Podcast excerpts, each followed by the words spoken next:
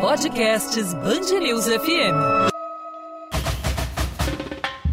Enredo Cultural com Luiz Carlos Magalhães. Enredo Cultural no ar para você que está ouvindo os podcasts da Band News FM. Luiz Carlos Magalhães, tudo bem? E aí, Lacerda, tudo bem? Rapaz, Tranquilo. parece que você está com 500 dentes, cara. É. é um sorriso só, que história é essa? Ah, rapaz, segue o líder, né? Na verdade, segue o vice, porque o líder já disparou. O, o Botafogo está parecendo até o América, rapaz. Todo mundo torcendo pro Botafogo, nunca vi isso. É, Menos os rapaz. flamenguistas, né? Não, aí, é. aí nem esse não torce, esse não tem como torcer. Hoje falaremos aí, de quê, Carlos? É, olha só. É, nós tivemos aí, há duas semanas atrás, a morte do compositor da Mangueira, Hélio Turco. Claro, já passou algum tempo, tivemos algumas intercorrências, mas eu não posso deixar de prestar uma homenagem a um dos meus compositores favoritos da, de, desse subgênero que é o samba enredo, que é uma invenção brasileira e que algumas, alguns ouvintes já têm me pedido para falar mais, abordar mais a questão do samba enredo. Então eu vou aproveitar aqui essa homenagem ao Hélio Turco e vou inaugurar aí esporadicamente nós falaremos sobre o samba enredo, né? Então, o Hélio Turco, o Lacerda, ele era um baluarte da Mangueira, presidente de honra da escola e o mais premiado vencedor de sambas enredo da escola. Então, enfim, é o que mais vezes teve o samba enredo levado para a avenida. É claro que sempre ali acompanhado de seus parceiros permanentes, né, que é o grande Alvinho da Mangueira, que está tá aí até hoje fazendo samba, e o Jurandir, que infelizmente já faleceu. É, então, o que eu quero falar sobre ele? Né? O, o Lacerda, é muita, é muita pretensão nós, comuns dos mortais, fazer o julgamento da obra de um artista no momento que esse artista está vivendo. É, caberá, isso vai caber à história, a história que vai julgar o Turco e todos os artistas. Né? a, a, a, o, o passar do tempo é que acaba julgando a obra de um artista. Né? É, é, é, porque nós, é difícil a comparação, né? porque ele, em meio a tantos artistas formidáveis que aquele Morro da Mangueira produziu. Né? Então, eu ouso, e quero dizer isso nesse programa, que, que eu, eu ouso e arrisco dizer que o Hélio Turco foi o maior compositor dos carnavais da Mangueira. Olha só, que coisa. Ah, mas você está desconsiderando o Cartola? Sei que tem uma porção de gente aí falando isso. Não, não estou desconsiderando o Cartola. Cartola é outra coisa, é outro patamar. o Cartola foi o maior de todos para o samba em geral ainda que tenha composto com os sambas para, para o desfile da Mangueira, ele com seu parceiro Carlos Cachaça. Agora, o Carrinho, nós sabemos que o Cartola é o Pelé do samba, Pelé do samba das escolas, mas não é o Pelé do samba enredo. Né? O Pelé do samba enredo foi Silas, considerando o carnaval como um todo. Silas de Oliveira, Silas compositor de Oliveira. já falecido. Agora, lá na Mangueira, o Pelé foi Arthur. Claro, estou desconsiderando Cartola. Não. Bom, agora, a melhor maneira de se observar os sambas enredo, não só do Hélio Turco, seus parceiros, mas de todos os compositores, é você observar as soluções. O enredo é uma obra muito difícil, porque ele é como se fosse um libreto da ópera. Você tem que, num espaço pequeno, né, de um samba enredo, você contar todo o enredo. Claro que você não descreve isso tudo, mas você tem que passar a emoção do enredo, tem que passar o sentido geral do enredo. Então, é, você tem uma limitação de tempo né, e de entendimento para você ajudar a escola a realizar, a tornar real aquele enredo. Né? Agora, e aí nós vamos recorrer aos chineses que dizem que uma imagem vale mais que mil palavras. É, é isso que acontece com o samba enredo. Uhum. Só que uma imagem não é uma imagem exatamente, literalmente. A imagem no samba enredo é, um, é, um, é uma interação entre a imagem, a, entre a melodia você com uma imagem da poesia com a melodia, você tem que apresentar uma solução para tornar aquele enredo real. Né? Então, é, é, o, essas soluções são as verdadeiras pérolas, tanto poéticas como de encaixamento de frases ou palavras para que o samba se aproxime da perfeição. Né? Entre os sambas dele, que a Estação Primeira cantou ao desfilar, foram muitos. É, eu, eu, repito, ele é o maior vencedor de sambas enredo da escola. Eu vou destacar aqui apenas três, para, para quê? Para adequar o tamanho do, do, da coluna e também para assinalar o meu gosto pessoal. Né? Eu vou assinalar, então, essas soluções que eu considero magníficas. Né? É, eu, eu, vou destacar primeiramente, Lacerda, o samba enredo da Chiquinha Gonzaga, né? composto pelo Alvim, pelo Jurandir e também pelo Darcy, para o Carnaval de 89. Então, veja bem, o que, que ele tinha pela frente, que a sinopse dizia? Era a complexidade de uma figura como Chiquinha Gonzaga, que é considerada por muitos a mãe da música popular brasileira. Assim como Pixinguinha é o pai da música popular brasileira, Chiquinha Gonzaga é a mãe. Agora, Chiquinha, ela era filha carioca, como nós sabemos, ela foi autora da primeira marcha carnavalesca, o Abre Alas. Ela era filha de um militar com uma ex-escrava, ex-escravizada. Né? Uhum. E tinha uma vida ali. Olha só, Lacerda, só para a gente enquadrar bem isso. Você convidaria para o seu casamento, para padrinho, o Duque de Caxias. Olha.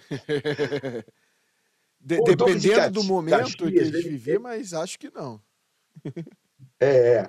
O, o, Duque de Caxias ele representa aquela aquela altivez, né? aquela figura impoluta das fotografias dos livros de história.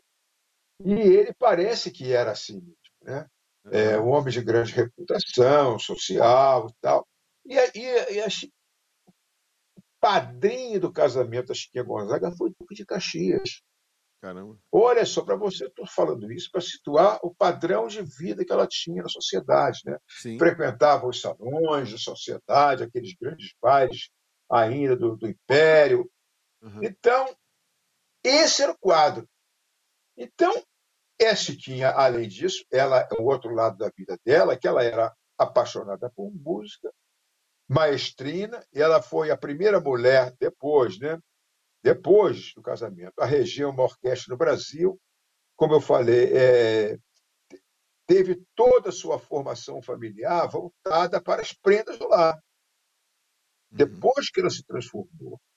E, e, e para ser uma dama da sociedade, tendo aprendido a tocar piano é, como autodidata, mas era uma pianista.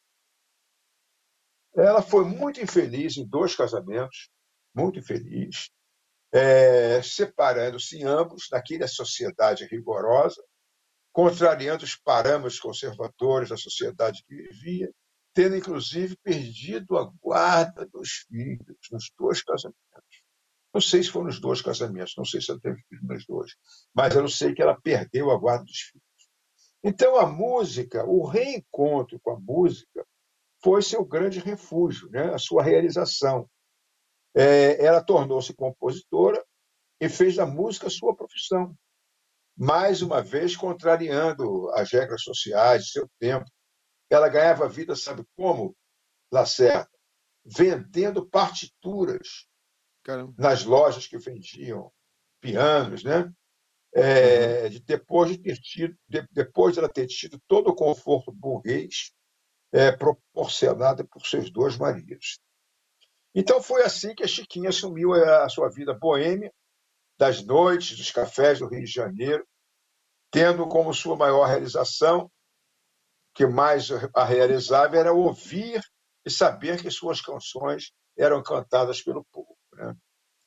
Mas então, por esse resumo aí, é, eu fiz esse resumo para mostrar a, a, a, genialidade do Ertuğ e dos seus parceiros é, ao descrever esse momento tão corajoso da vida dela, é, de maestrina, é, de forma mais sintética própria dos samirredos. Como é que ele encontrou uma solução para mostrar essa virada da vida dela? Foi assim. Som Vamos na ouvir. caixa aí para a gente ouvir Chiquinha Gonzaga no Carnaval da Manhã.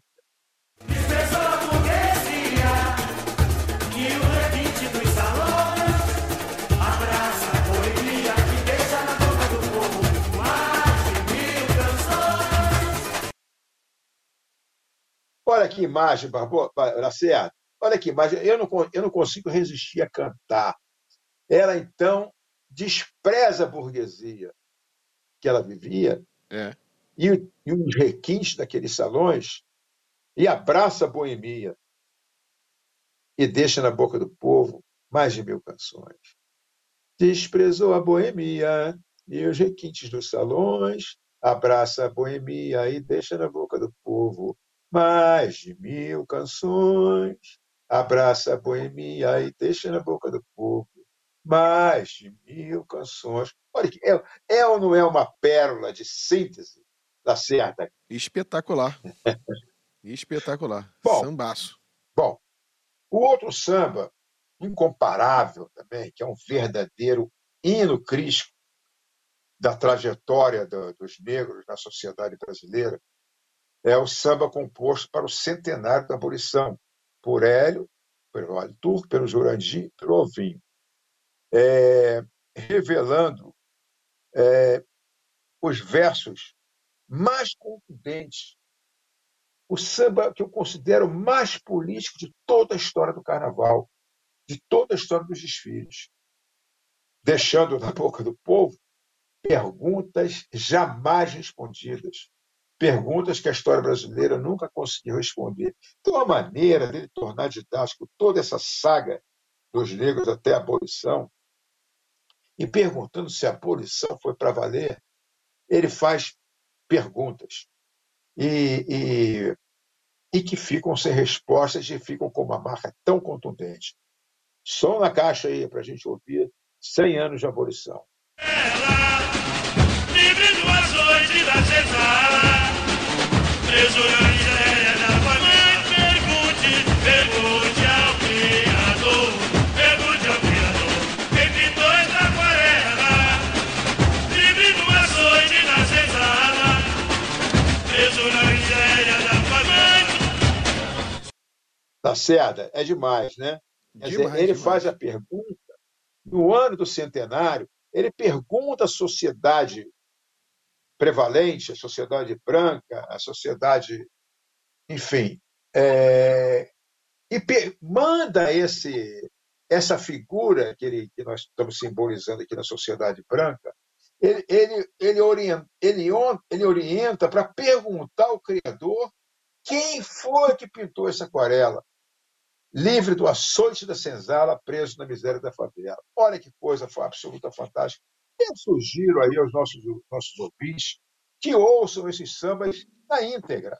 É.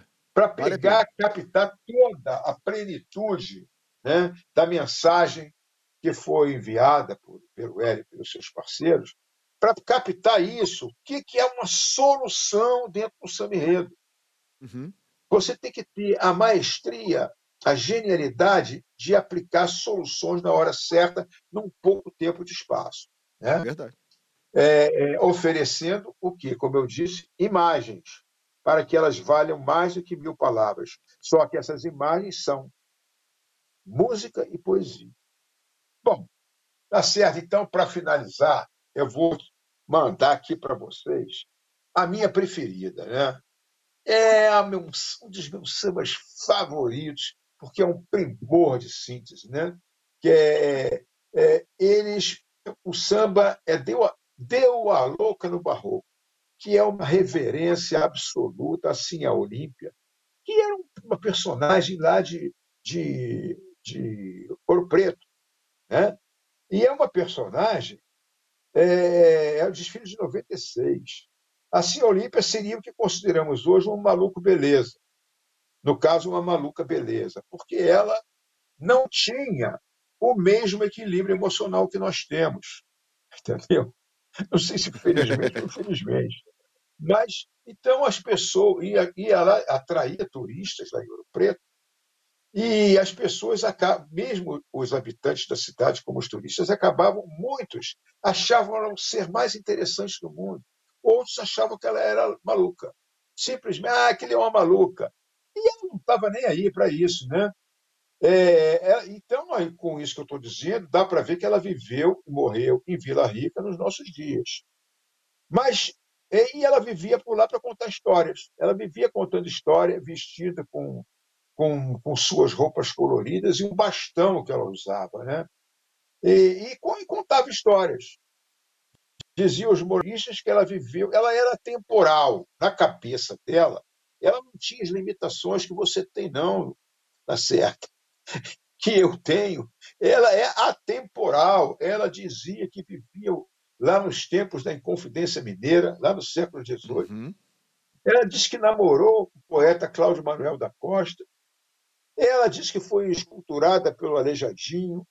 Ela diz que desfrutava dos luxos e da riqueza dos bailes imperiais e de Vila Rica. E, e ela vivia contando essas histórias e ela era contemporânea. O Vinícius de Moraes chegou a escrever crônicas sobre ela, Carlos Drummond de Andrade. Então, ela atravessava o tempo. Né? Então, é, é, é, eu, eu coloquei aqui que, para o povo e para os turistas, era uma louca e vagava pelas ruas do nosso mundo triste e comum. Bom, então, então, como é que o Hélio Turco e os seus parceiros descreveram tanta poesia, tanto desvario de uma personagem tão fascinante? Pois foi assim que eles fizeram. Só na caixa aí. Não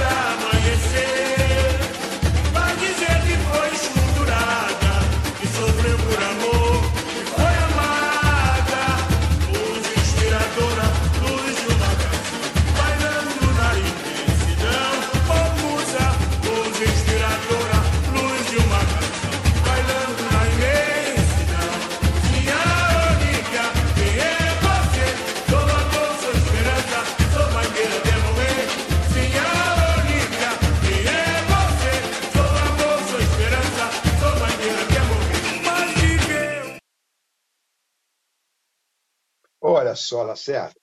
Aí eu comeu um pouquinho do trechinho inicial, é, mas é, esse trecho aí é o trecho em que ela morre. Né? Assim, a Olímpia morre. Como é que os compositores traduziram isso em imagens? Então, eles, eles descrevem a vida dela assim. Eles dizem, e assim, imperando nos salões, em seu doce delírio, conquistou corações, acalentou os ideais da liberdade e transformou toda mentira na mais fiel realidade. Acalentou os ideais da liberdade e transformou toda mentira na mais fiel realidade. Então, ela contava as coisas do tempo da Inconfidência, mas contava com tal realismo que parecia que aquilo estava acontecendo naquele momento. E aí, quando ela morre, eles, como é que eles disseram? Não, não disseram que ela morreu.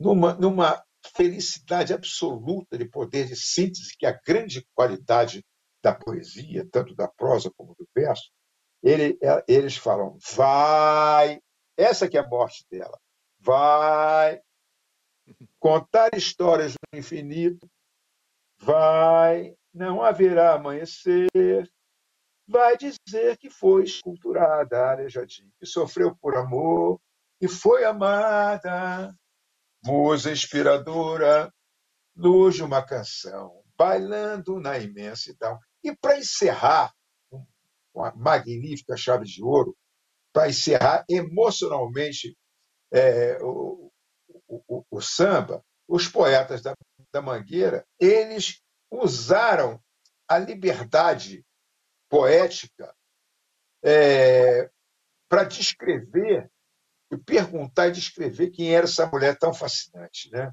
É uma liberdade poética fascinante, realmente. É, então, eles resolveram perguntar a ela própria, a ela mesma, dizer a ela mesma que se revele, fazendo explodir tudo que ela sente na fantasia indescritível do carnaval. Sim, a Olímpia, afinal, quem é você? Diz que você. E o samba diz assim: A Olímpia, quem é você? Sou amor, sou esperança, sou mangueira até morrer. A Olímpia, quem é você?